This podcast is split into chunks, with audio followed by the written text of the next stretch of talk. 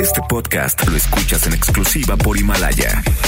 Si aún no lo haces, descarga la app para que no te pierdas ningún capítulo. Himalaya.com. MBS Noticias presenta a Víctor Sánchez Baños, el trasfondo de la política y los negocios.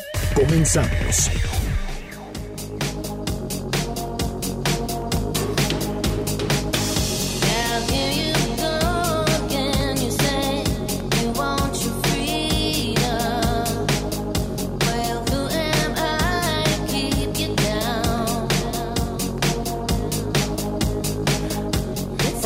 Están? Muy, muy buenas noches. Los saludo con mucho afecto. Soy Víctor Sánchez Baños en MBS Radio, a través de la frecuencia 102.5 de FM desde la Ciudad de México. Acompáñanos durante una hora para que juntos analicemos y discutamos los asuntos de poder y dinero que leerás y escucharás mañana. Están conmigo Armando Respiter. ¿Cómo estás, Armando? Bien, Víctor, feliz de estar aquí en tu programa y bueno, contento con todo el auditorio. Muchas gracias. Bernardo Sebastián. Con el gusto de poder compartir con ustedes. Carmen Delgadillo. ¿Qué tal? Buenas noches a todos. Debate. Comunícate. Comenta a Víctor Sánchez Baños en MBS. Twitter, arroba B. Sánchez Baños y arroba MBS Noticias. Y estas, estas son las expresiones y las, las historias de hoy. Esta es la voz de Andrés Manuel López Obrador ningún elemento de que estos hechos de violencia asusten o espanten la inversión extranjera. No hay nada que indique que pueda dejar de llegar inversión extranjera. Desde luego hay que cuidar el que haya seguridad porque sí, es un elemento que no ayuda para dar confianza y para que se invierta en el país. Y esto es un asunto clave la seguridad y el Estado de Derecho son dos factores que son fundamentales para que haya inversión en el país. Vamos, el hecho de las matanzas, como van con las balaceras de Culiacán, lo que pasó en Michoacán, bueno, lo que ha pasado materialmente en varias partes del país, son muchas balaceras, hay mucha inquietud, pues esto sí genera problemas y genera también preocupación sobre todo. Pues sí, sin duda, Víctor, eh, hay, una percepción, digamos, instalada especialmente después de los hechos de Culiacán, ahí en Sinaloa, donde veníamos de una semana dura, ¿no? El Aguililla en Michoacán, el tema en Guerrero, en Tepochique, Iguala, la, inclusive ahí en Acámbaro. O sea, han sido días y semanas en los que pareciera que el tema de seguridad se está saliendo de control. Entonces, sí la percepción respecto al tema de seguridad eh, causa preocupación y sin duda alguna impacta la inversión, no solamente la de fuera, la de aquí adentro, ¿no? Eh, tienes empresarios que, que no saben si meterle dinero a nuevos proyectos, ¿no? Pues hasta el empresario chico, hasta el que, hasta al que tiene una tortillería, ellos no tienen la seguridad de decir, abro mi tortillería porque no sé si vayan a cobrar derecho de piso o si en la noche vayan a venir a asaltarme o muchas otras cosas que la gente no tiene esa, esa confianza de invertir, que prefieren tener el dinero ni siquiera en el banco, abajo del colchón. Así, están a, muchos frentes, ¿no? Están al frente del, eh, de la extorsión, del cobro de piso, ahora el frente de, de, la parte de la Secretaría de Hacienda. Entonces, digamos, eh, la parte de las inversiones no está fluyendo, ¿por qué? Porque hay incertidumbre, la seguridad sin duda es parte de ese contexto, pero el entorno es mucho más más complejo que solamente el tema de seguridad, diría Y no olvidemos también que están ocurriendo en varias partes del país, por ejemplo, en tu estado, Guerrero, donde, por ejemplo, la Coca-Cola y algunos eh, distribuidores de productos alimenticios, de estos eh, que se venden en las tienditas, pues ya decidieron no repartir. Sí, la tierra caliente desde hace un rato, eh, de hecho yo me acuerdo, a mí me tocó todavía estar como senador cuando la Pepsi anunció que iba a cerrar la parte de tierra caliente y ahora es algo que ya han hecho otras empresas porque no ven condiciones para que sus productos pues se puedan desplazar, les roban los camiones. Eh, entonces estamos viendo un momento complejo. Ahorita que dices tú de Guerrero, hay precisamente un fenómeno medio parecido a lo que pasó allá en Culiacán, en Sinaloa, donde hoy pues prácticamente no se abrió nada en la Costa Grande, cerca de Cihuatanejo, en Petatlán.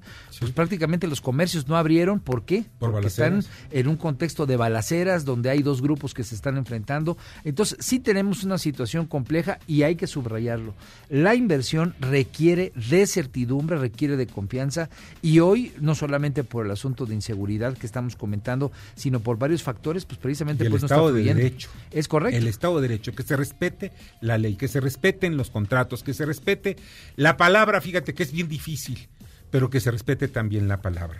Que eso es lo que nosotros los mexicanos debemos estar viendo. Escuchemos ahora a Antonio del Valle. Es muy preocupante la situación de inseguridad en el país. Creo que como mexicano tenemos que apoyar al presidente y al gobierno federal para que su estrategia sea efectiva, que la Guardia Nacional logre implementarse en las distintas regiones del país lo más pronto posible, pero sobre todo de una forma eficaz y coordinada. Entonces, para eso, pues cuenta con todo nuestro apoyo del gobierno federal. Y sí es cierto, mira, eh, ayer precisamente en el programa y poco después de una entrevista que tuvimos con Felipe Calderón, eh, Bernardo comentaba precisamente que hay algo importante que se debe hacer. Y es no estar yendo contra corriente. El presidente de la República ahorita es el que lleva las riendas del país. No estamos en contra de que las lleve. Al contrario, queremos formar parte de, de, apoyarlo y llevarlo. Que nos convoque, ¿no? Que nos convoque, que veamos qué es lo que hay que hacer. En ese tema de la Guardia Nacional, precisamente que escuchábamos, pues es, el, es la línea que se ha definido, es donde se le va a poner presupuesto, es donde está la apuesta.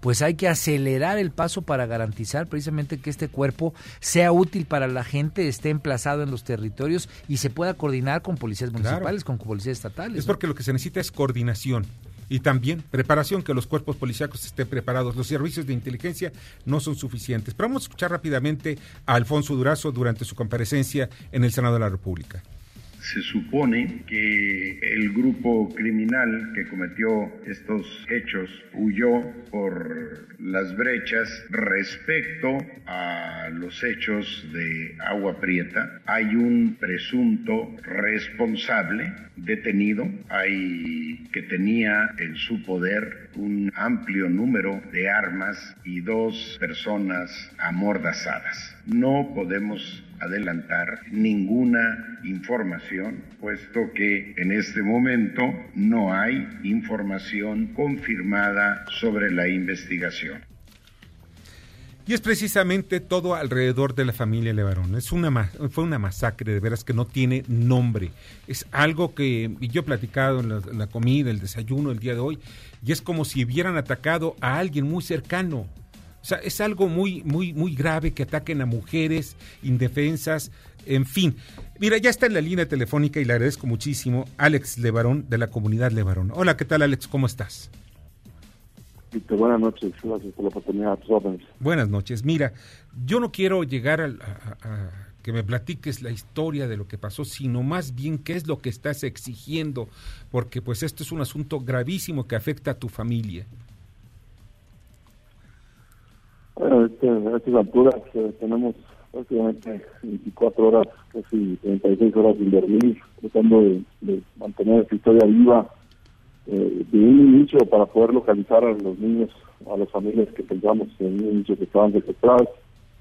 Eh, sabemos ya que seis de los niños sobrevivieron, cinco de ellos eh, y están en condiciones eh, estables. el día de mañana partimos de la comunidad de Levarón, municipio de Galeana, rumbo a La Mora, una caravana de más de 100 vehículos eh, hacia La Mora. Eh, pretendemos pasar la noche ahí para poder sepultar a ocho de las nueve eh, víctimas de esta masacre en La Mora el jueves a las 11 de la mañana, Dios mediante. regresarnos el jueves y poder sepultar a la esposa de Tyler Johnson, Cristina, aquí en la comunidad de Levarón, en Galeana, el próximo viernes.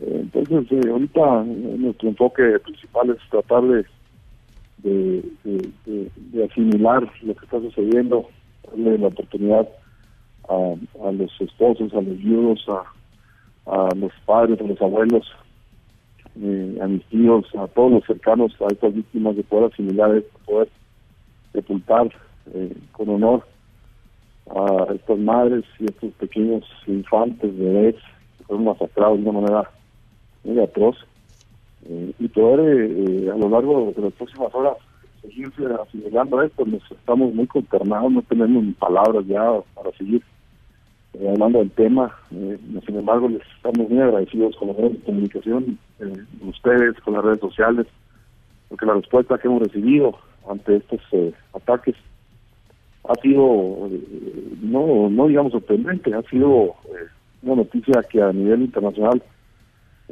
lastima, indigna a los mexicanos, que somos, indigna a, a todas las familias que han sufrido eh, este tipo eh, de casos a lo largo y ancho del país, que son muchas. Sí, así es. Eh, y pone en una posición de jaque a los dos gobiernos de ambos países, que cada uno tiene una responsabilidad en esta historia.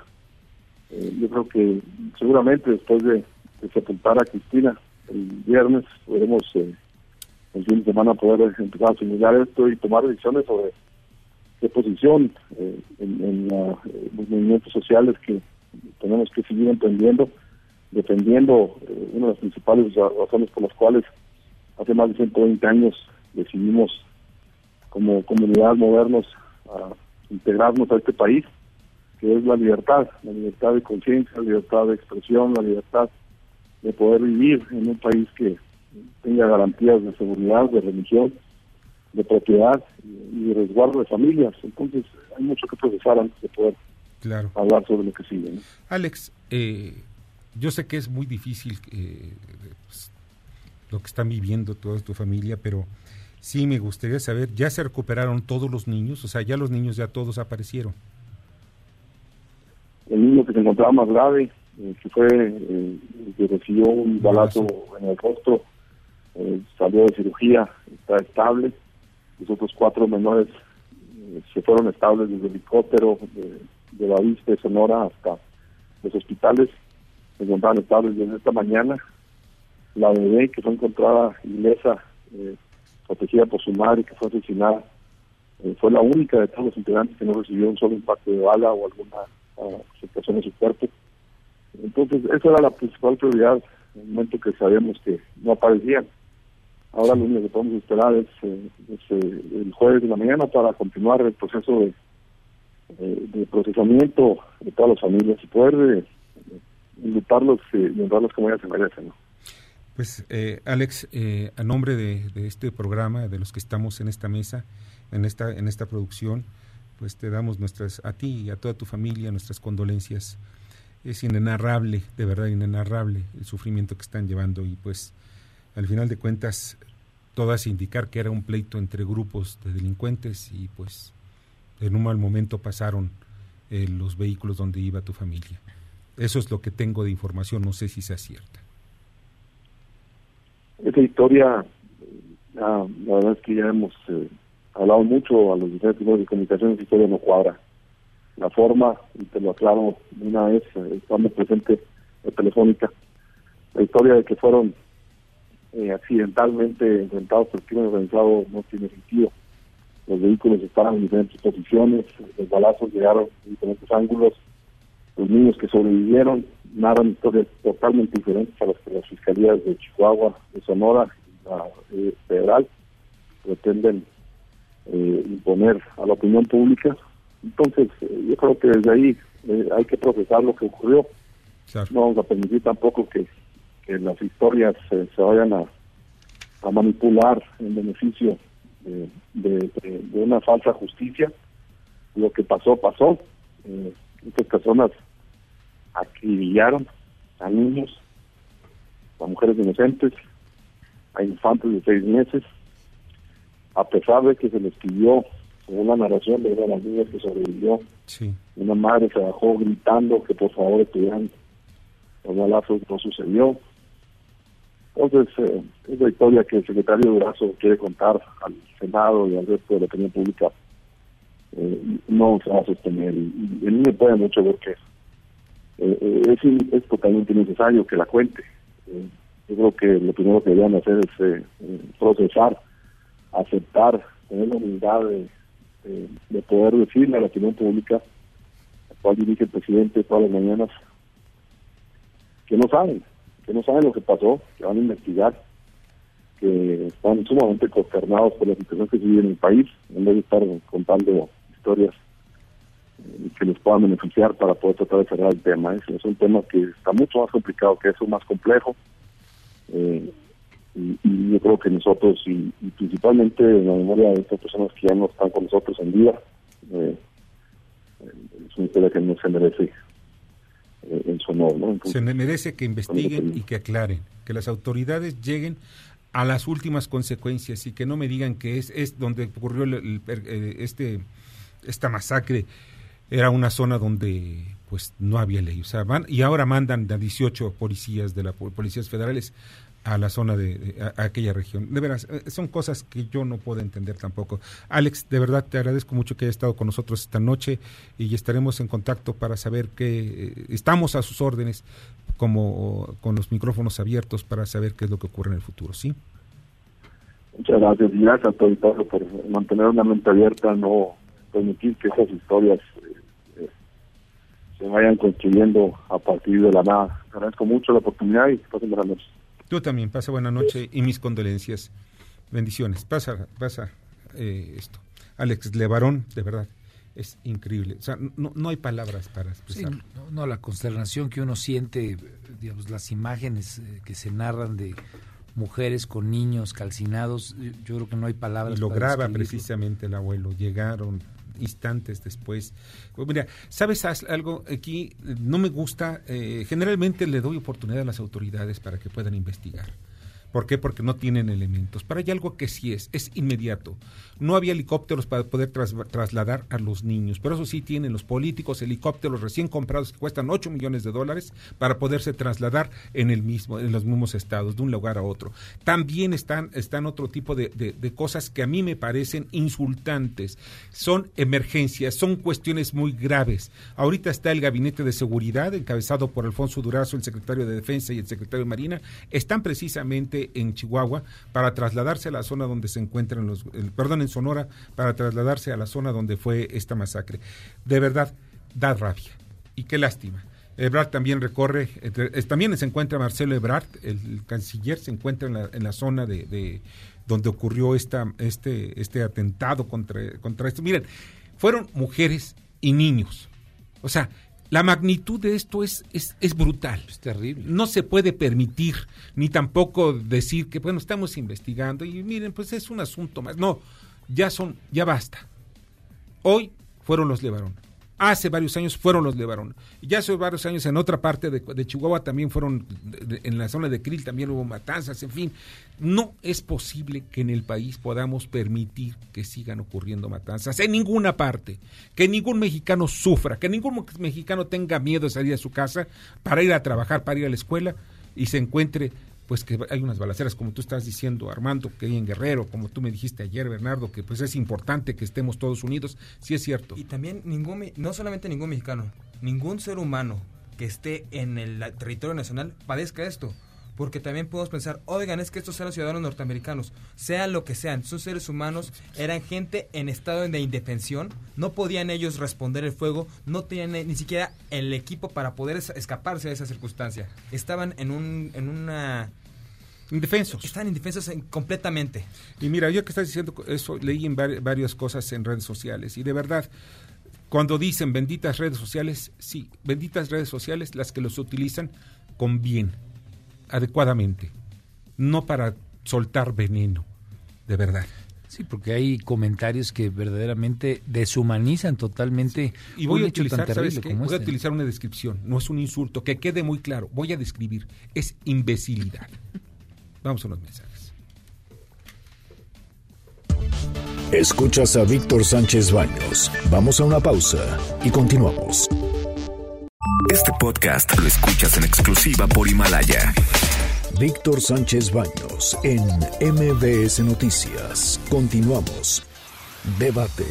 Comunícate. Da tus opiniones a Víctor Sánchez Baños en MBS. Teléfono en cabina 5566 1025.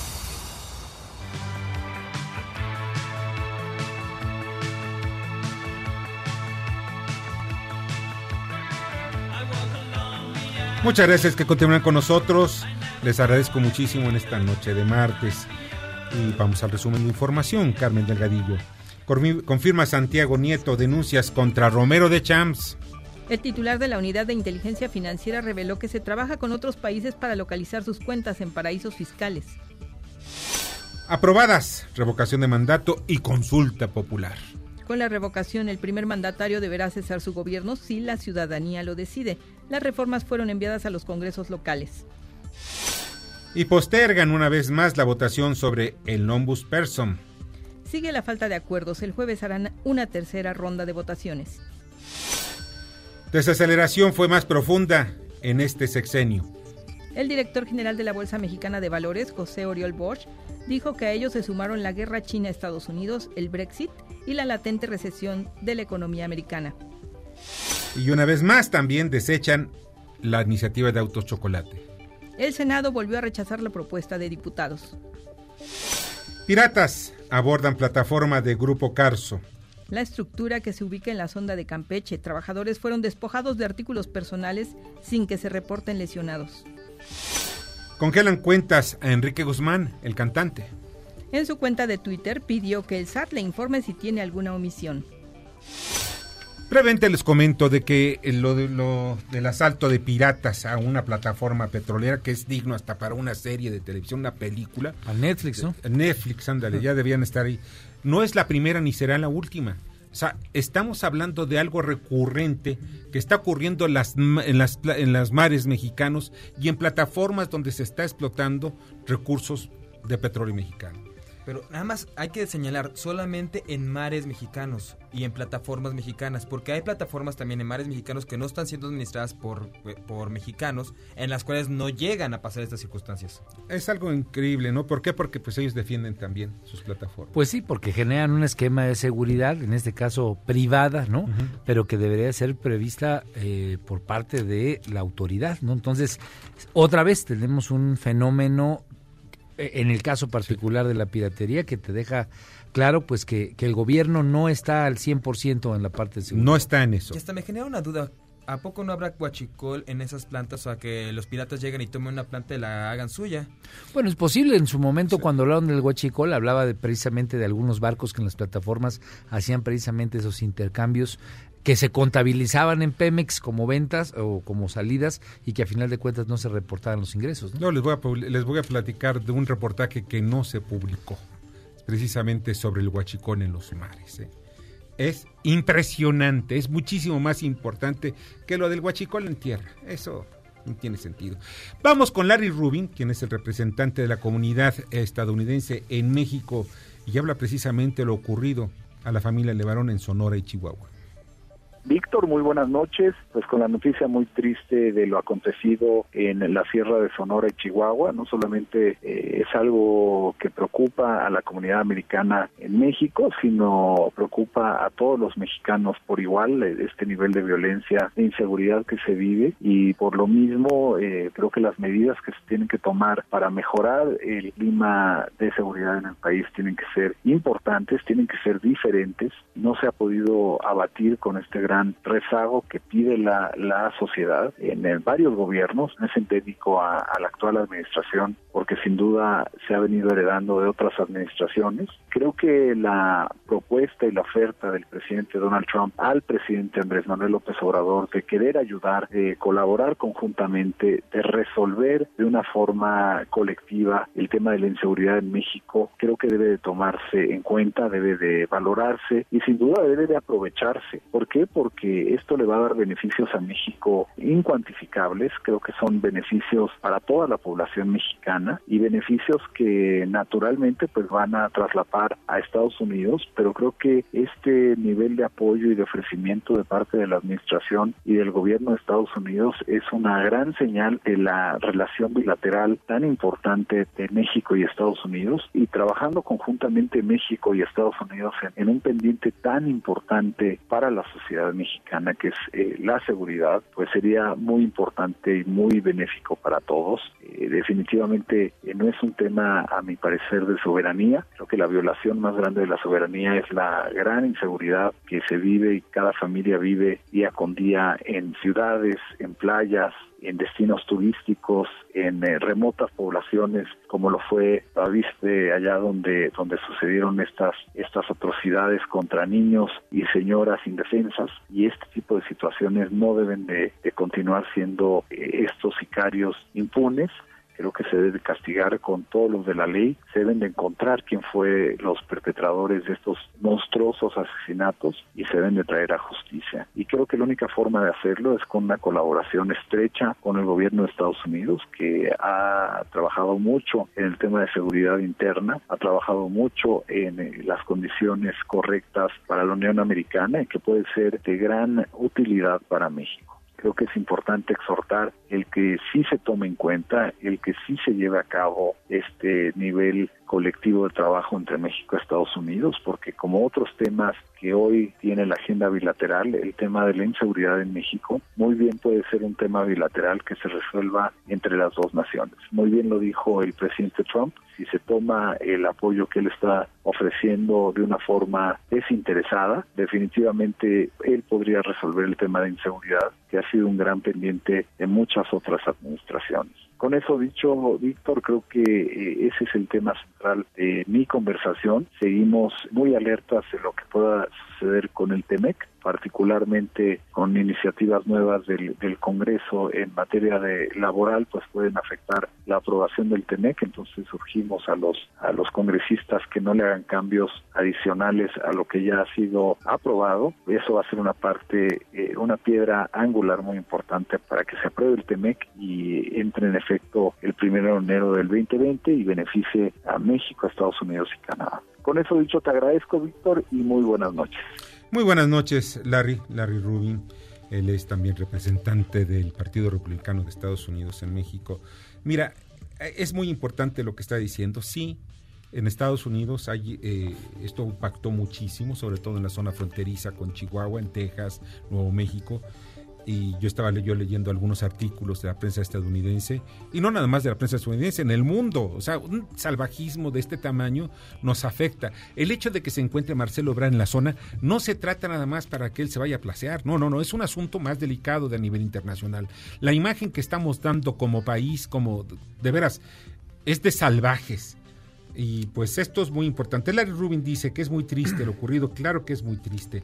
Y las medidas que se tienen que tomar para mejorar el clima de seguridad tienen que ser importantes y diferentes. O sea, ya dejémonos de, de las estrategias viejitas, de las de Calderón, de las de Peña Nieto.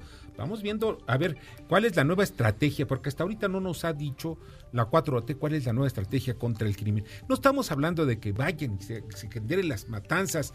No, no, no, no. Tampoco queremos de que se tomen los pueblos ni las, ciudades como pasó en, Culiacán. Lo que queremos es que vuelva la paz.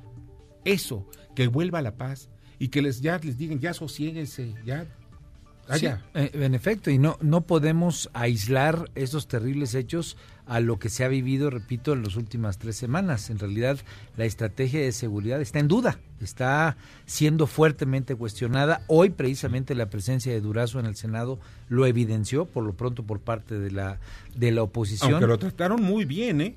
Para mí lo trataron, pero con algodoncitos. Mira, yo, yo, yo pensé que iba a ser mucho más dura, pero al final del día está latente ahí. Yo creo que hay una condición de la gente quiere jalar con el tema de seguridad porque la gente no, no hay nadie en su sano juicio que quiera que siga esta inseguridad terrible en el país. Y me parece que en ese sentido por eso se le da ese, ese, ese buen trato, digamos, esa cortesía política. Pero a final de cuentas, los tweets que manda hoy Donald Trump son una evidencia ya de que hay una supervisión internacional de que algo no está gustando de cómo está funcionando. Claro, lo hace a la luz de que son eh, connacionales también de los Estados Unidos, pero a final de cuentas la declaración es muy dura, ¿no? Nosotros podemos apoyar para ir a una guerra que pareciera ser que no se está resolviendo. No es la primera vez que Trump habla del tema de los cárteles en México y entonces me parece que hay que poner doble atención al asunto. Y hay que también señalar la posición que tiene el Senado que ellos están dispuestos en, eh, bueno, a pesar de que trataron muy bien a Durazo, ellos están dispuestos a recibir ayuda de Estados Unidos. De alguna manera estamos dispuestos a sacrificar un poco de nuestra autonomía y de nuestra de nuestro poder que tenemos nuestro, de nuestro nuestra país, soberanía. nuestra soberanía, por tratar de apaciguar esto, por tratar de reducir los niveles de violencia. Bueno, ahora el presidente López Obrador sí fue muy enfático. Él dijo, este es un asunto que vamos a ver en nuestros propios contextos de independencia, de soberanía. Él, él la rechazó, por lo menos lo que yo escuché. Habrá que ver qué dice mañana en la mañanera. pero... Y además, ¿sabes que Hay que entender que muchas veces el FBI sí ha entrado a, realizar y apoyar. No se mete en la investigación, sino sí es parte de, los investigadores. De, las distintas instancias. De las distintas instancias. Bueno, a mí me ha constado incluso que ha llegado el FBI en algunas otras épocas. En este gobierno, no pero quién sabe si vaya a aceptarlo el presidente del observador. Y miren, ya está en la línea telefónica y le agradezco muchísimo a Héctor Díaz Polanco, quien es presidente de la Comisión Nacional de Honestidad y Justicia de Morena.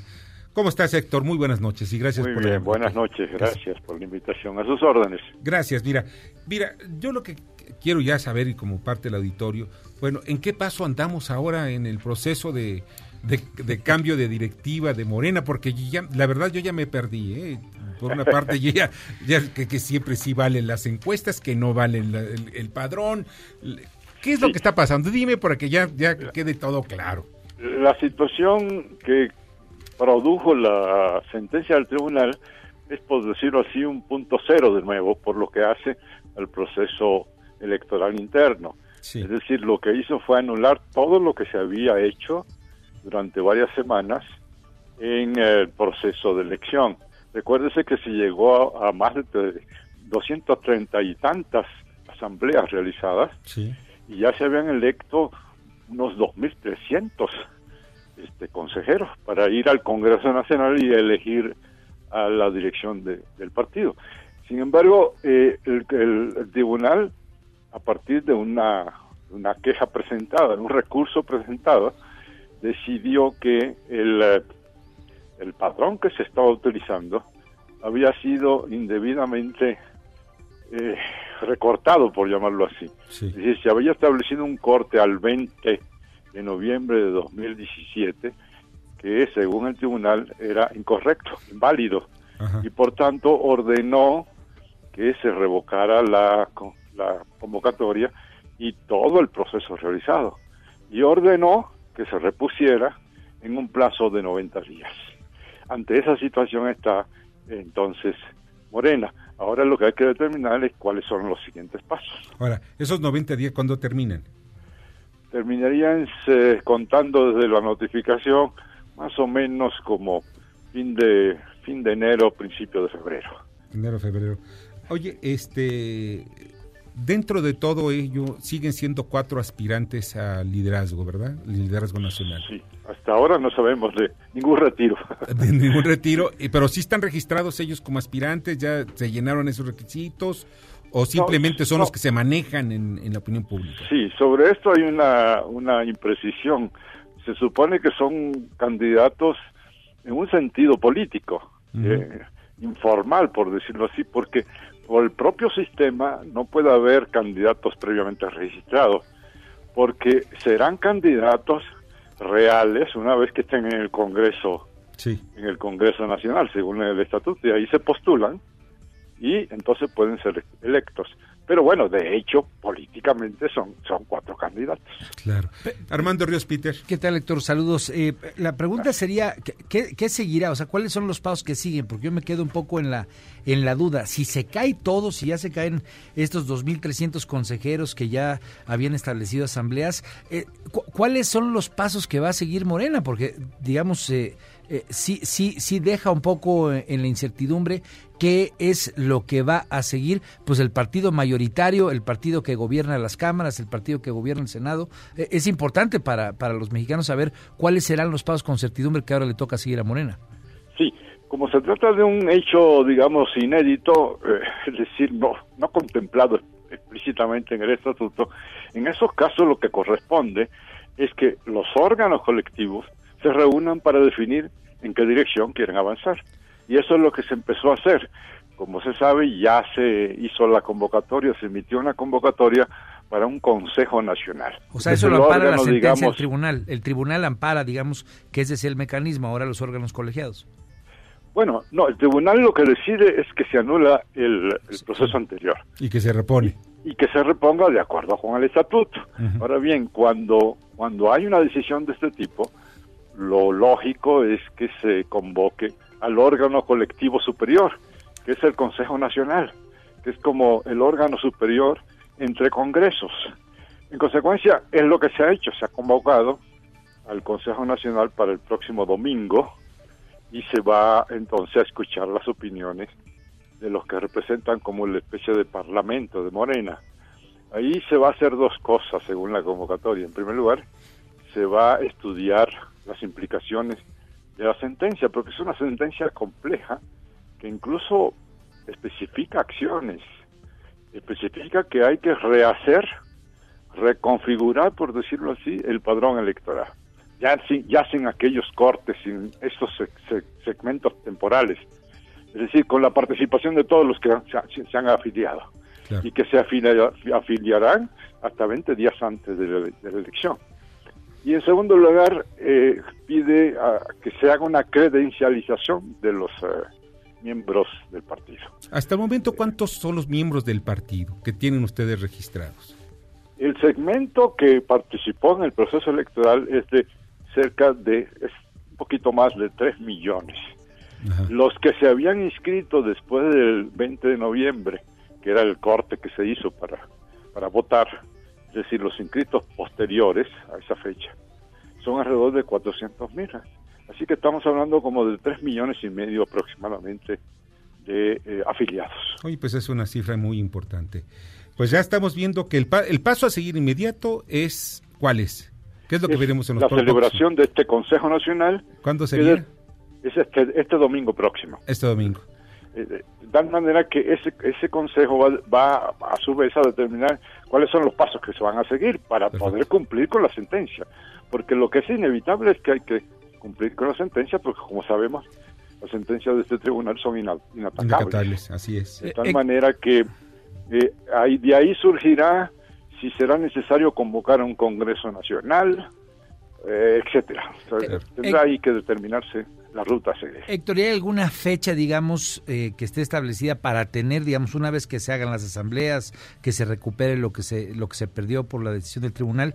O sea, ¿hay alguna fecha en la cual tengan que eh, nombrar un nuevo dirigente? ¿Hay una fecha establecida? ¿O se puede quedar el actual dirigente, pues vamos a pensar a tempore, ¿no? O sea, un año, dos años. Bueno, eh, esa es una posibilidad, pero el, problema es que el, según la reforma que se había hecho al estatuto, la dirección de Morena, ejecutiva, de dirección, etcétera, concluye el 20 de noviembre. de tal manera que, en teoría, y según ese mandato del estatuto del partido, que, estableció el propio Congreso del partido, el 20 de noviembre desaparecerían como la cenicienta los elementos directivos se volverían calabazas. De tal manera que antes de esa fecha hay que determinar quién va a quedar en la dirección del partido, justo para entonces ponerse a hacer la tarea que le encomendó el tribunal al partido. Bueno, pues hay mucha tarea que tienen que hacer y tú estás metido en eso de lleno. Héctor, muchísimas gracias. No, es un placer, un gusto. Muchas gracias que estuviste con nosotros esta noche. Gracias, hasta luego. Hasta luego. Héctor Díaz Polanco, presidente de la Comisión Nacional de Honestidad y Justicia de Morena. Vamos a los mensajes. Escuchas a Víctor Sánchez Baños. Vamos a una pausa y continuamos. Este podcast lo escuchas en exclusiva por Himalaya. Víctor Sánchez Baños en MBS Noticias. Continuamos. Facebook, Instagram y LinkedIn. Víctor Sánchez Baños. Tu voz se escucha en la radio.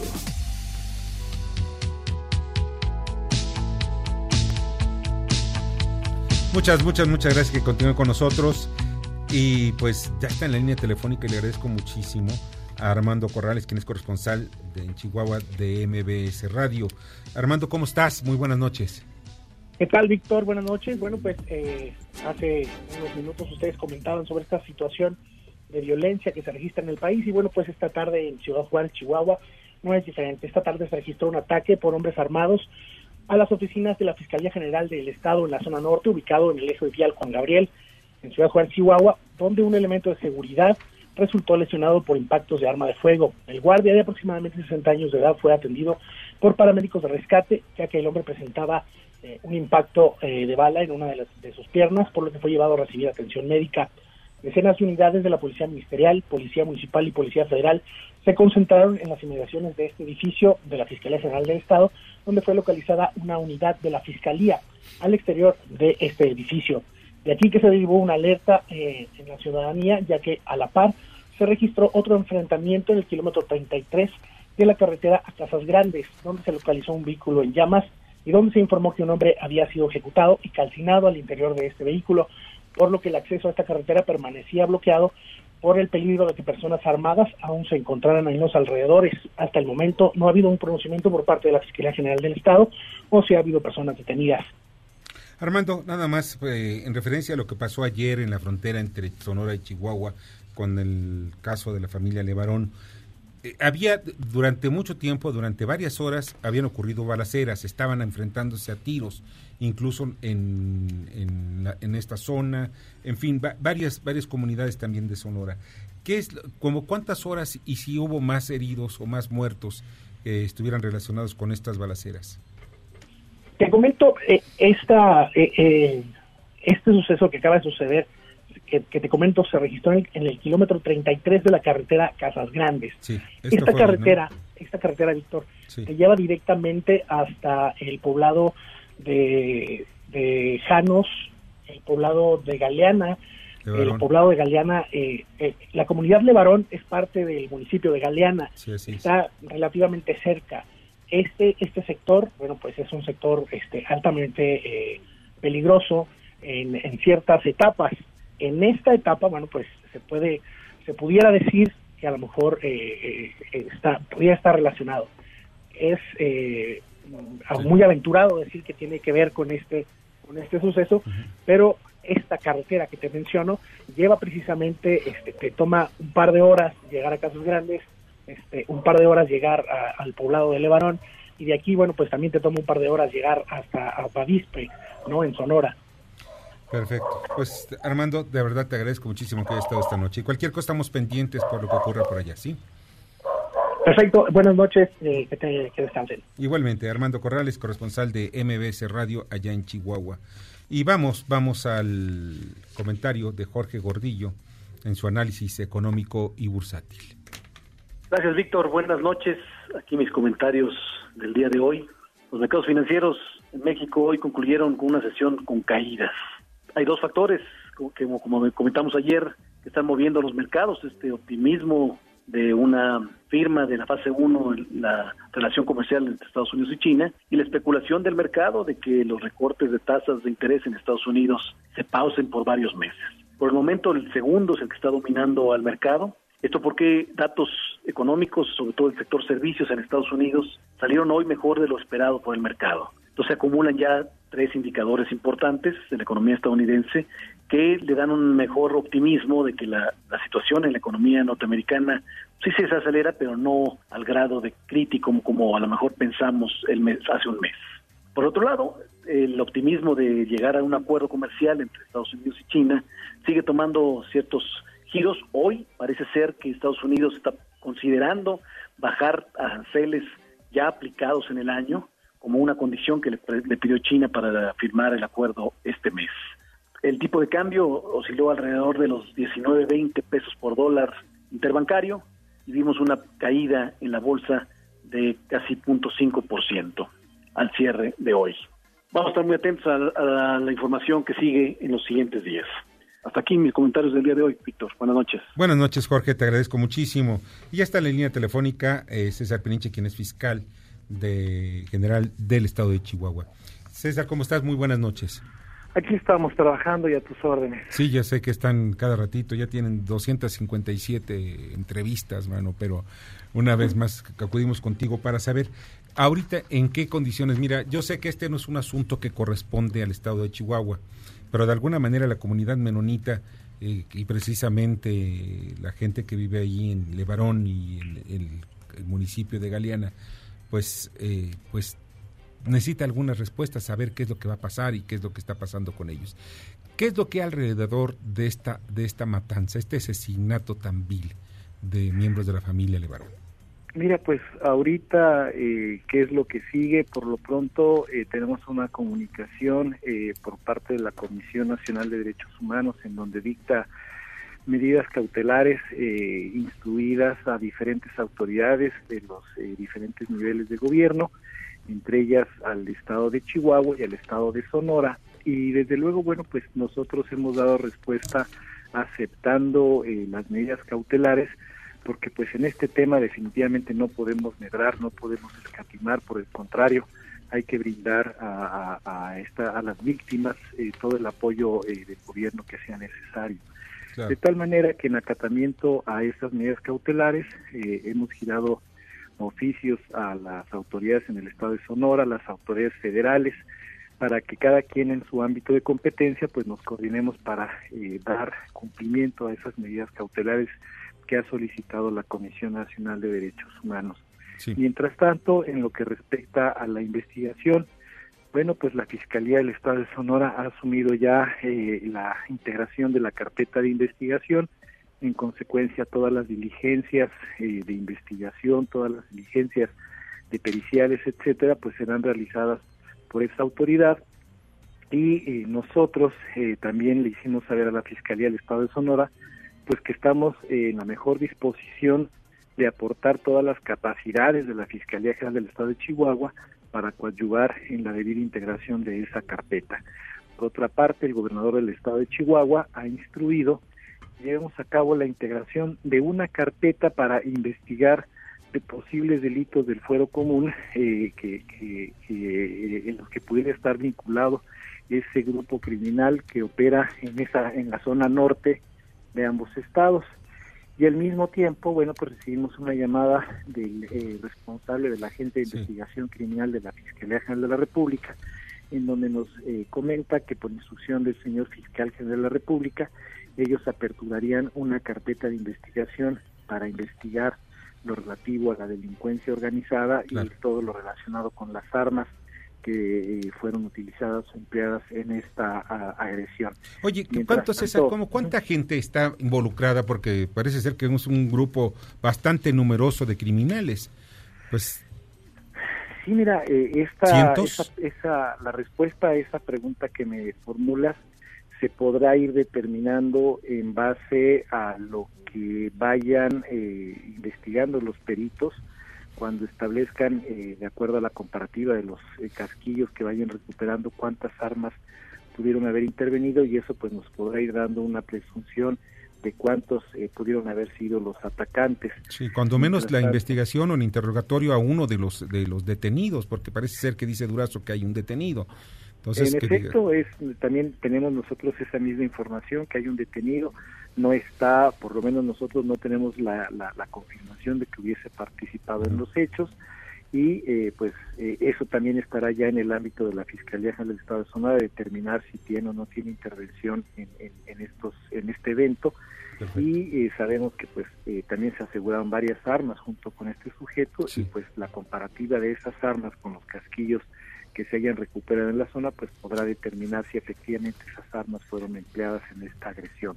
Oye, pues, luego hay, hay muchas, muchas, muchas preguntas que, que, tendrán que irse eh, respondiendo, resolviendo con intervención de los especialistas. ¿Y está relacionada la balacera de esta noche con estos hechos? Eh, ¿Cuál balacera? La balacera que pasó en Ciudad Juárez, atacaron a la Fiscalía de Chihuahua. Sí, mira, en, efecto hubo hubo un incidente en donde aventaron unos tiros en contra de una instalación contigua a la Fiscalía General del Estado, ahí en Ciudad Juárez. Eh, una de estas balas eh, le, lesionó a, un elemento de seguridad privada. Afortunadamente está fuera de peligro, fue en pues una pierna con orificio de entrada y de salida. Nada más hay un herido. Nada más hay un herido. Sí, porque yo tengo un reporte de un muerto. Sí, no, no, no, es exclusivamente un herido, afortunadamente no hay más víctimas. Y no no vemos nosotros una conexión entre un hecho y el otro. Por el momento no tenemos dato que nos, eh, nos lleve a esa conclusión. Perfecto. César, no sabes cuánto te agradezco que estuvieras esta noche con nosotros. Voy a estar al pendiente de tu comunicación. Igualmente, hermano. Te agradezco muchísimo. Buenas noches. César, hasta luego. César Peniche, fiscal general del estado de Chihuahua. Paso los mensajes y regresamos. Escuchas a Víctor Sánchez Baños. Vamos a una pausa y continuamos. Este podcast lo escuchas en exclusiva por Himalaya. Víctor Sánchez Baños en MBS Noticias. Continuamos. Debate. Comunícate. Comenta a Víctor Sánchez Baños en MBS, Twitter, arroba B. Sánchez Baños y arroba MBS Noticias. Muchas gracias que continúen con nosotros. Muchas, muchas, muchas gracias. Y nada, les voy a platicar brevemente. Les tengo una noticia. ¿Sabían que pueden escuchar y disfrutar el podcast de este programa en Himalaya? Así es, Himalaya es la app más increíble de podcast a nivel mundial que ya está en México y tiene todos nuestros episodios en exclusiva. Disfruta cuando quieras de nuestros episodios en Himalaya, no te pierdas un solo programa. Solo baja la aplicación para iOS y Android o visita la página himalaya.com para escucharnos por ahí. Himalaya, se ven con H, Y, Himalaya. Ahí los espero. Vamos con las columnas político-financieras que leerán el día de mañana en los periódicos diarios de la Ciudad de México. Arturo Dam. Víctor, escuchas muy buenas noches. El día de mañana en mi columna Pesos y Contrapesos en el diario La Razón, analizo la confianza de los empresarios según el índice de confianza empresarial que acaba de dar a conocer el INEGI. Desafortunadamente, la desconfianza de los empresarios va en aumento. Mañana en Pesos y Contrapesos en el diario La Razón. Gracias Arturo, muchas gracias. José Antonio Chávez.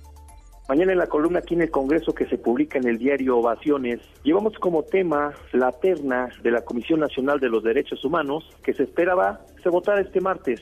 Sin embargo, las declaraciones de Palacio Nacional, donde sale la inclinación a Rosario Ibarra, a la hija de Rosario Ibarra de Piedra, bueno, creo que generó una turbulencia en la Cámara Alta. Buenas noches, Víctor, y gracias. Buenas noches, José Antonio. Julio Brito.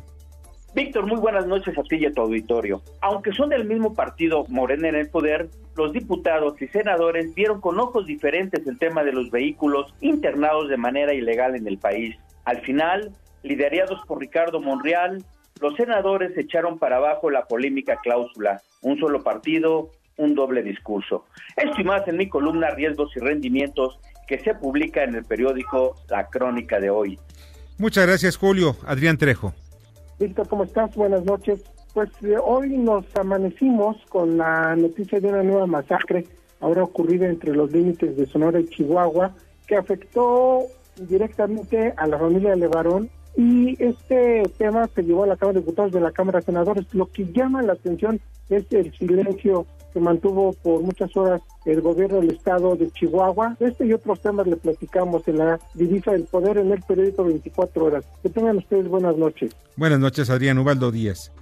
Víctor, buenas noches. Mañana en la columna Los Bazucazos de Ubaldo hablamos de el diputado Pablo Gómez, quien nos comenta que los legisladores de su bancada de Morena aprobarán el proyecto de presupuesto enviado por el INE, pero con un, un sustantivo rebaja 50%. Un abrazo, Víctor. Otro para ti, Valdo. Rogelio Varela. Muchas gracias, Víctor. Buenas noches a todos. Con una inversión de 400 millones de pesos, está por abrir sus puertas el Centro Cultural Anáhuac en el campus norte de la universidad con el mismo nombre. Mañana en el Heraldo Corporativo. Muchas gracias, Rogelio. Francisco Rodríguez. Mi querido Víctor, muy buenas noches. Te saluda Francisco Rodríguez desde el Índice Político. Y te comento que la columna que se publica mañana en www.indicepolitico.com lleva como título El pensamiento aldeano campea en la 4T. Y es que de verdad, de verdad, están muy fuera de época y muy fuera de lugar. Lo que hay que hacer, pues es ir, irlos cambiando de manera silenciosa, subrepticiamente. De eso y más te platico mañana. Mientras tanto, te deseo como siempre buenas gracias y muchas, muchas noches. Muchas noches, Paco. Lila Arellano. Recordaremos que la primera vez que se empleó la palabra perro en el lenguaje presidencial, pues tuvo que ver con un pronunciamiento de José López Portillo cuando sostuvo que de esa manera, de una manera canina, sería como defendería el peso. Sin embargo, hoy resulta que la misma expresión se tiene, pero para con los informadores. Si se muerde la mano del que les quitó el bozal. Estoy más en la columna de Estado de los Estados de tu servidora Lidia Arellano, que está en las redes sociales y en los diarios del interior del país. Lilia, muchas gracias. Darío Celis. Buenas noches, Víctor. Mañana en la columna La Cuarta Transformación del periódico El Financiero vamos a hablar del cártel de las empresas especializadas en auditorías. y en particular de la empresa pues que fue la principal beneficiaria en el recién concluido gobierno de Enrique Peña Nieto y que hoy paradójicamente en el gobierno de la 4T pues tiene una influencia muy importante en la Secretaría de la Función Pública de Irma Herendira Sandoval y ella a lo mejor ni siquiera está enterada. Buenas noches. Buenas noches, Darío. Mauricio Flores. ¿Qué tal, Víctor? ¿Cómo están, amigos? Todos muy buenas noches. Tal vez el gobierno federal no haya aceptado la convocatoria de Donald Trump para desatar una guerra contra el narco, pero contra quién sí en una guerra es contra Chocolate Abuelita, Sara García, contra Tigre Toño, sí, y también hasta contra los gancitos y otros chuchulucos que dicen son un peligro para la salud. Pero ¿quiere saber usted los detalles de estos tres subsecretarios, tres justicieros que quieren meter en un tremendo brecha la industria alimentaria de nuestro país? Ya sabe, gente detrás del dinero, Mauricio Flores en el periódico La Razón. Muchas gracias, Mauricio Julio Pelozzi. Querido Víctor, muy buenas noches, te mando un gran abrazo. Mañana en Split Financiero en Negocios del Diario 24 Horas hablamos sobre el lastre que puede convertirse superiste para la 4T. Y es que de acuerdo a observaciones de la Auditoría Superior de la Federación, no le quedará más remedio a la cuarta transformación que desaparecer estas tiendas que forman parte del ISTE. Esto y más, mañana en Split Financiero en Negocios del Diario 24 Horas. Muy buenas noches. Muchas gracias, Julio. Y, pueden ustedes leer también mi columna de Estado por Estado en el Heraldo de México, donde hago un análisis sobre lo que pasó precisamente con la familia de Barón. También hablo de Rutilio y Adán allá en Tabasco y Chiapas y las trivialidades de algún gobernador más. Esto lo pueden leer mañana en el Heraldo de México. Y ya nos vamos a rápidamente, pobladores de Tanalapan bloquean la autopista México-Puebla. Ya quemaron varios vehículos y pues ya les dijeron Fuchila, pues, y en fin, y no se han ido. Guácala. Guácala. Ya nos vamos. Muchas gracias, Armando Ríos Peter. Al contrario, encantado siempre, Víctor. Gracias por estar. Nosotros también estamos muy encantados contigo. Bernardo Sebastián. Con el gusto de haber estado con ustedes. En la producción, Jorge Romero. En la información, Carmen Delgadillo. En la asistencia de redacción, Fernando Maxuma. Y en los controles, Héctor Zavala. Soy Víctor Sánchez Baños. Deseo que les vaya de maravilla esta noche. Las opiniones vertidas en este programa son única y exclusivamente de estricta responsabilidad de quien las expresa. MBS Noticias presentó a Víctor Sánchez Baños, el trasfondo de la política y los negocios. Este podcast lo escuchas en exclusiva por Himalaya. Si aún no lo haces, descarga la app para que no te pierdas ningún capítulo. Himalaya.com